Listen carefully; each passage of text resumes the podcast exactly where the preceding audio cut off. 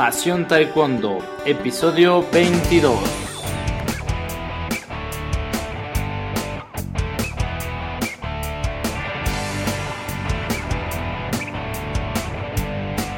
Hola apasionados del Taekwondo, ¿cómo están? Bienvenidos a un programa nuevo, a un nuevo episodio de nuestro podcast, de nuestro show Pasión Taekwondo el programa que habla de qué, pues del arte marcial, del puño y del pie, o de la mano y del pie, o del puño y la patada, como le quieras llamar, en fin, es taekwondo, ese arte marcial que en poquitito tiempo está por celebrar un campeonato mundial más, la pues la máxima justa exclusiva de taekwondo, los Juegos Olímpicos también son, son muy importantes, pero bueno, hay, hay, hay muchas disciplinas y a nivel de exclusivamente de taekwondo, pues el mundial es, es la máxima competencia donde se ven a los mejores competidores y el, más alto nivel. Eh, ya hablaremos en su momento sobre el mundial, porque el día de hoy voy a inaugurar una nueva sección para el show. Es una sección en la que cada viernes eh, les platicaré de un, algún juego en especial que utilizo en la clase de taekwondo, tanto como lo uso para desarrollar habilidades a nivel general y también como a veces lo adapto y lo transformo para hacerlo específico del taekwondo. ¿Ok? Eh, la razón de la que, por la que hago esto es porque, bueno, cuando yo inicié a dar clases hace mucho tiempo me faltaban muchos recursos para para mis clases de taekwondo. Y la verdad es que yo me imagino que si hubiera sido mi alumno me hubiera aburrido de lo lindo en mis clases, ¿no? bueno, no tanto porque le ponía mucho entusiasmo, pero este eh, el, juego puede ayudar a que el niño, eh, claro que hablo exclusivamente de niños, los adultos, al menos conmigo, es muy rara vez que jueguen pero los niños disfrutan eh, así el taekwondo porque así aprenden, está en su naturaleza. Mm, no es el juego algo exclusivo del ser humano. Eh, pues muchos los mamíferos lo hacen, ¿no? Generalmente. Y es una manera de, de prepararnos para de hacer ensayos sobre pues escenarios reales, ¿no? De una manera segura. Por ejemplo, pues los cachorritos juegan y así se preparan para atrapar presas, eh, luchar, etcétera. Ok, el hombre pues también eh, juega y los niños juegan y en el juego aparecen algunas situaciones que los niños enfrentarán en el futuro, ¿no?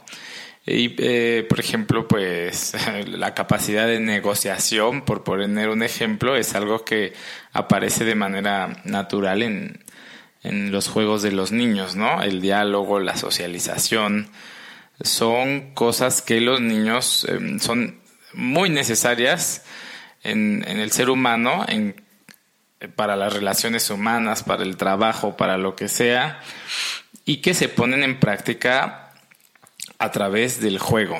Prácticamente, pues eh, es, la mejor forma de practicarlas, ¿ok? Es una manera que los niños tienen natural. Bueno, el juego desarrolla también creatividad, sobre todo el juego libre, y como dijimos antes, capacidades de comunicación, eh, también pues buena voluntad. Es diferente una clase jugada a una clase impuesta, ¿ok? Y bueno, genera también buenos lazos en, el niño, entre el grupo. También, por ejemplo, los juegos cooperativos eh, son una parte eh, bastante característica de muchas eh, culturas. O sea, era, algo muy relacionado con, con, el hombre, pero que a partir de, de la industrialización, pues empezó a mirar más hacia el lado de, la competencia. aunque eh, pienso que se está volviendo otra vez a, mirar los beneficios de, la cooperación, porque pues finalmente la vida es, es cooperación, no puede uno en, el trabajo, siempre va a haber equipos de trabajo, okay, eh, solos, es, muy poco probable que solos consigamos algo importante. Okay. Bueno, eh, pasemos ya Ah, para concluir una, una última cosa sobre el juego, hay incluso algunos autores que, que hablan de que mientras más avanzado es un animal, está más desarrollado, su infancia es más prolongada. El ser humano, pues cada vez tenemos una infancia más prolongada. Se habla de que, por ejemplo, culturas como los estadounidenses, pues es prolongadísima la infancia. Y hay, por ejemplo, un autor llamado Douglas Rushkoff que habla de que pues no es, esto no es necesariamente malo, ¿no? Que las, los adultos que toman más su trabajo a manera de juego, o sea, para ellos es un juego, lo viven como un juego, no, no que no sean serios en eso, eh, llegan a ser eh, más brillantes. E incluso que las empresas que toman más su trabajo como un juego también tienden a destacar más porque son más creativas, más innovadoras. El juego está de alguna manera relacionado con la innovación. ¿Ok? Ya después de hacer esta elogio del juego, pues nos vamos a hablar ya del juego específico de, de este episodio, que es un juego que se llama El perro rabioso. Creo que lo encontré en en un libro que se llama La motricidad en la etapa de preescolar, algo así se llama el libro, es español, muy bueno, basado en puros juegos. Y bueno, este juego del perro rabioso, al parecer, creo que lo he encontrado también que en Estados Unidos le llaman Infection, entonces, la tema que es, y, también, por ejemplo, ahí se usa en, creo que en juegos de video. recuerdo, creo que en Halo se, se jugaba algo así parecido al Infection, ¿no? Que es un niño gatea. Eh, gatea en cuadrupedia, pero con las rodillas sobre el piso, y el resto de los niños eh, corren. El niño que gatea es el perro rabioso. Entonces él trata de tocar a los demás, a los que están corriendo, y si logra tocar a uno de ellos, eh, él, le contagia la rabia y, se transforma también en perro, ¿no? El, el, otro de los corredores. Entonces ahora son dos perros rabiosos y si tocan a otro más tres hasta que todo el mundo se vuelve perro rabioso. Es un juego mm, eh, súper divertido. Los niños le encantan, les encanta. Es de mis favoritos para la clase de taekwondo. Porque eh, sabemos también, por ejemplo, que hay niños que no gatearon bastante. Y lo, lo útil que es el, el gateo para, para desarrollar la coordinación, ¿no? Entonces es una oportunidad perfecta para gatear. Y es un juego en el que todo mundo se mueve porque nadie quiere que lo toque el perro y también el perro toca. A veces, por ejemplo, el juego de las traes, que en Argentina se llama La Mancha, eh, o un tag game en inglés, este pues la amenaza a veces no llega a ser tanta porque solo hay un niño, el, el, que las trae, ¿no? En el perro rabioso, este, una vez que hay más perros, que más niños se han transformado en perros rabiosos, el, se vuelve más, más complejo, ¿no? Si, si, y cuando ya solo sobreviven dos niños o uno solo, el último, tiene que activar toda su coordinación al máximo y uno ve cortes, esquives, saltos. Entonces es un juego que exige mucho a los niños, tanto en, en esa capacidad de cambios de dirección, como también en, en, en, la capacidad aeróbica. Si se juega un buen rato, pues sí es, eh, eh, requiere bastante eh, movimiento continuo, ¿no? Ok. Y bueno, después de explicar el juego y algunos de sus beneficios, vamos a hablar de unas variaciones para poder tanto desarrollar capacidades igual generales, tanto como también para hacerlo más específico del taekwondo. Bueno, una de esas em, variaciones que utilizo es el de las arañas y los gusanos. La mecánica del juego es similar, solo que los gusanos, se, en, vez de, en vez de los niños que corren parados normalmente, pues ahora corre, eh, se, se acuestan boca abajo y reptan. ¿Ok? Y va a haber un niño que en vez de perro rabioso va a ser la araña. Y va a ir en la posición de cuadrupedia inversa, la que le llamamos de cangrejo. Entonces va, va a ir en esa posición avanzando. Y si se, se pone arriba de uno de los gusanos, lo transforma en araña, ¿no? Entonces es el mismo juego, pero ahora eh, en otras posiciones que exigen cosas diferentes. Eh, la posición de la cuadrupedia inversa o el cangrejo es una posición que a mi modo de ver, bueno, estimula la fuerza también.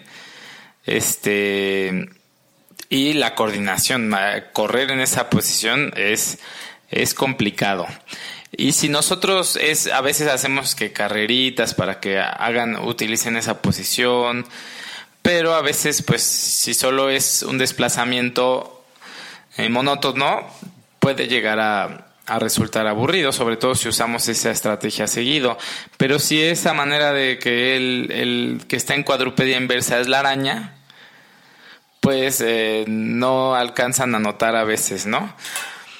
Y, y, por el otro lado, la posición de reptar, pues también es requiere bastante esfuerzo físico. Eh, y coordinación. ¿Ok? Bien, esto sería en, formas generales. Ya un poco hablando más de, de, habilidades o técnicas específicas del taekwondo, pues la más básica que yo utilizo para hacer ese juego es el, aunque realmente las uso menos que las otras para que los niños eh, pues se diviertan igual, ¿no? Porque a veces ya cuando les empiezas a dar cosas más específicas, pues rezongan, ¿no? Entonces sí, las uso, las uso, pero no tanto como, la, como las habilidades generales, porque son niños además.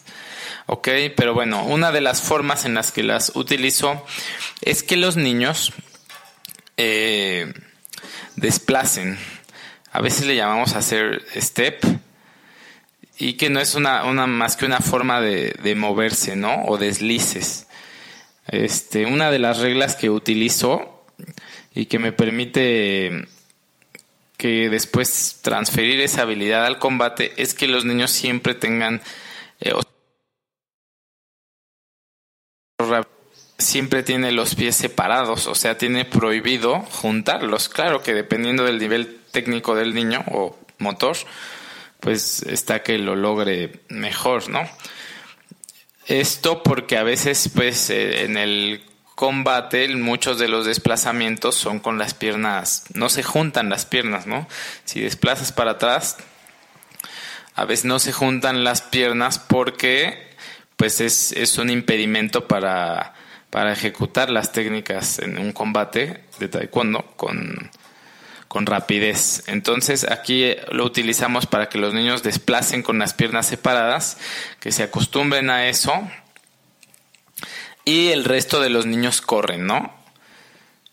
Cuando el, el niño que desplaza toca a uno de los, de los que corren, que es lo mismo que en el juego del perro rabioso, de la infección, pues lo vuelve otro niño que desplaza. Y así sucesivamente. ¿Ok?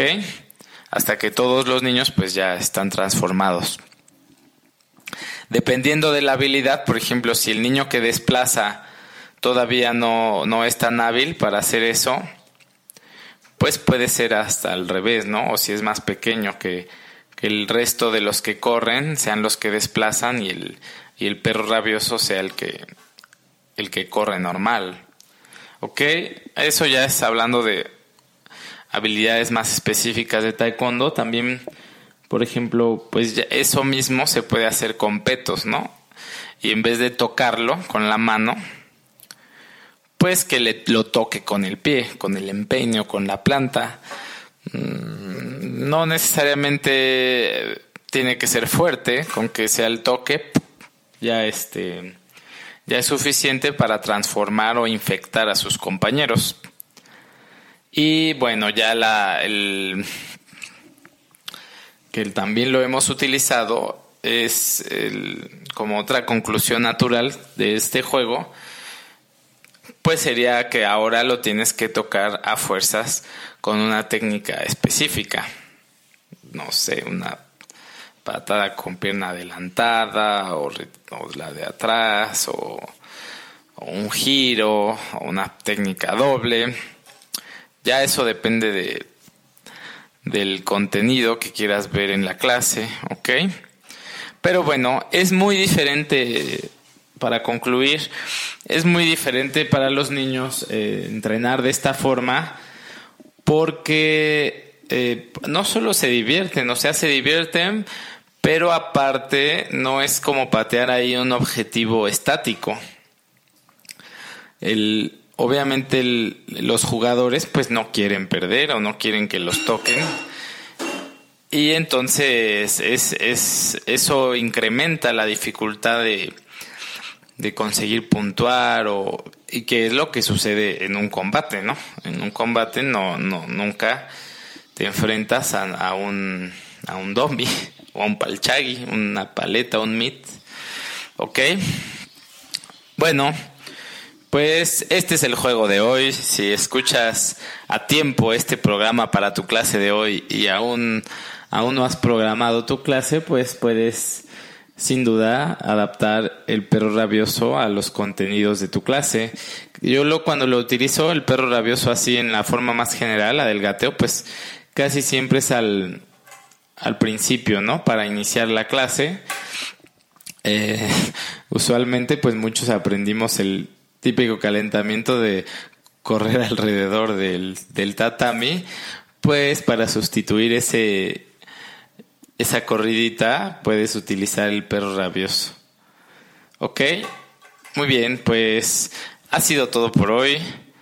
Eh, feliz fin de semana y ya sabes que si este programa, este episodio te fue de utilidad, pues me pongas una valoración en iTunes, iBox.